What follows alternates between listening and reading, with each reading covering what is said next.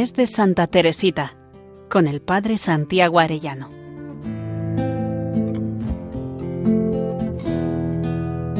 En el nombre del Padre, del Hijo y del Espíritu Santo. Amén. Día decimosegundo del mes de Santa Teresita. Vamos a ver hoy la caridad fraterna en esta preparación para el acto de ofrenda al amor misericordioso. En este día vamos a ver uno de los aspectos más importantes de la doctrina de la Santa, la caridad fraterna, que ella entendía como pequeños sacrificios realizados con mucho amor. En Historia de un alma, la propia Santa relata de qué manera practicaba la caridad, pero también las carmelitas de Lisieux constatan muchos de los momentos en los que la caridad hacia los demás se hacía presente. Durante el proceso de beatificación y canonización, en uno de los escritos llamados Consejos y Recuerdos, en los que Sor Genoveva de la Santa Faz, que es su hermana Celina, fue aportando algunos de estos testimonios, vamos a recoger a continuación algunos de ellos. Santa Teresita quería ayudar y amar a los demás y en ese sentido buscaba la abnegación de sus propios deseos, sin buscar nunca su propio bien.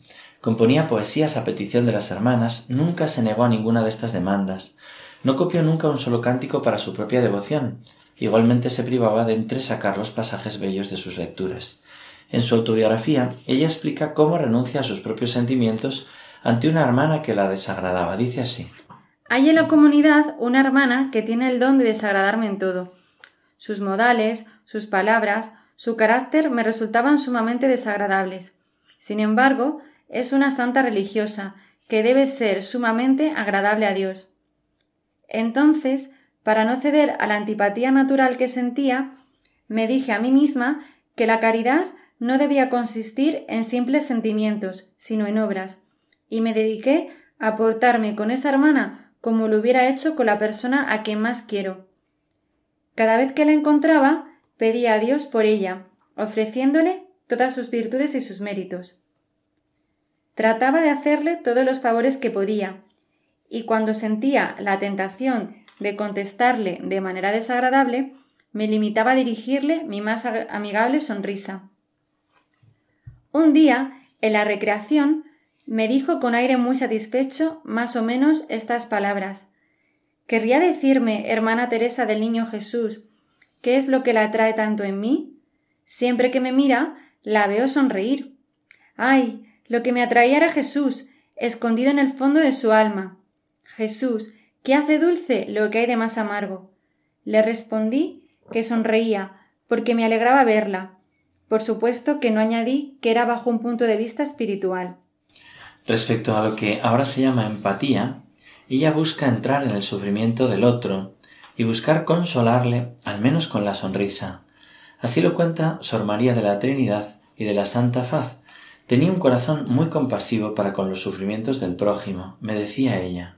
Cuando me doy cuenta de que una de nuestras hermanas sufre y no tengo permiso para hablar con ella, entonces le pido a Jesús que la consuele él personalmente. Dice Sor María de la Trinidad. Reparé más de una vez que en las labores comunes colocaba preferentemente al lado de las hermanas a quienes veía un poco tristes su propia persona. Se lo colocaba ella al lado de las tristes. Cuenta una hermana de la comunidad de Santa Teresita. Siendo joven novicia y cifrando toda su dicha en adornar la estatua del Niño Jesús del claustro, se privaba siempre de poner flores olorosas, excepto una pequeña violeta, porque los perfumes molestaban a una de las hermanas ancianas. Esta, viéndola una vez colocar una hermosa rosa al pie de la estatua, la llamó con evidente intención de hacérsela quitar. Adelantándome a toda reflexión, cogí la flor y le dije Mire, madre mía, qué bien se imita hoy a la naturaleza. ¿No se diría que esta flor acaba de ser cortada del jardín? Oh. añadió. No podéis imaginaros cuán dulce me fue este acto de caridad y cuánta fuerza me dio. Qué hermoso acto de caridad. Santa Teresita renunció a poner flores naturales porque la incomodaba su olor a una hermana. Y además le hace ver la realidad sin que la otra hermana sienta que está errada en su juicio. En otra ocasión ayudó a una hermana de comunidad durante una recreación que estaba siendo aburrida, aprovechando que pudiera ausentarse la otra. Sin embargo, pensaron justo lo contrario, que quería evitar realizar un trabajo. La recreación no estaba animada, así que pensé que me gustaría mucho que me mandasen como tercera. Y justo la madre subpriora me dijo que fuese yo a prestar ese servicio, o bien la hermana que estaba a mi lado.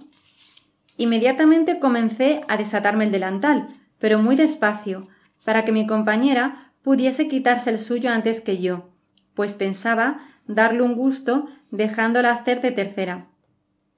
La hermana que suplía a la procuradora nos miraba riendo, y al ver que yo me había levantado la última me dijo Ya sabía yo que no eras tú quien iba a ganarse una perla para tu corona. Ibas demasiado despacio.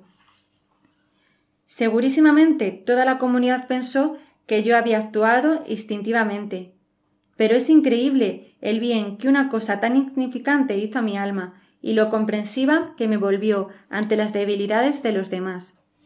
Algunas hermanas expresan así cómo Santa Teresita les enseñaba a practicar la caridad. Me recordaba mucho que cuidase a las enfermas con amor, como si prestase este servicio al mismo Dios. No obstante, después de una jornada de labor, se me hacía muy duro tener que ir por la noche, a llevar algún alivio a las hermanas fatigadas. Me quejaba y ella me dijo Ahora sois vos quien lleva tacitas a diestro y siniestro, pero un día, en el cielo, será Jesús quien irá y vendrá para serviros a vos. También tenía el empeño de que no se criticase. Cuando se habla delante de vos de algún defecto de vuestras hermanas, no añadáis nunca nada. Diestramente, pues a veces no es prudente contradecir. Poned sus virtudes en la balanza. Entonces, si hacéis esto, vuestra luz brillará como la aurora. Recobraréis enseguida vuestra salud, vuestra justicia irá delante de vos, y la gloria del Señor os protegerá. También animaba a practicar la caridad por la salvación de las almas. ¡Qué misterio! Con nuestras pequeñas virtudes, con nuestra caridad practicada en la sombra, nosotras convertimos de lejos a las almas, ayudamos a los misioneros. Y animaba a permanecer en el último lugar. Al salir de la recreación de la noche para ir a completas, había cogido la costumbre de dejar nuestra canastilla de labor sobre uno de los bancos próximos al antecoro. Me resultaba cómodo, Pronto me di cuenta de que el sitio era ocupado muchas veces por la canestilla de otra hermana, que pasaba antes que yo. Luego otras, pensaba yo, hallan también que esto es más cómodo. Pues bien, les dejaré el sitio. Les agradará mucho que el sitio esté libre, pues así no hace falta agacharse.